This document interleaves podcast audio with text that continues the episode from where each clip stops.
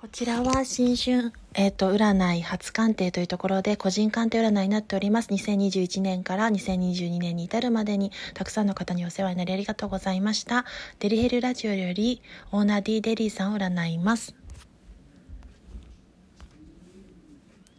節制が出ておりますので、異質なもの、未知なるものを受け入れてバランスを図っていく時という状況下です。それによって現実性を帯びて着実に行動が叶う冷静な状況判断がさえ渡ってくるというペンタクルのナイトも出てまいりました。そして最終未来には原点回帰と初心に帰ることが叶い、好転の兆しを得ていくというカップの聖杯の6も出てまいりましたので、良い兆しかと思います。良いお年をお迎えください。それでは、たくさんのご縁を頂戴してありがとうございました。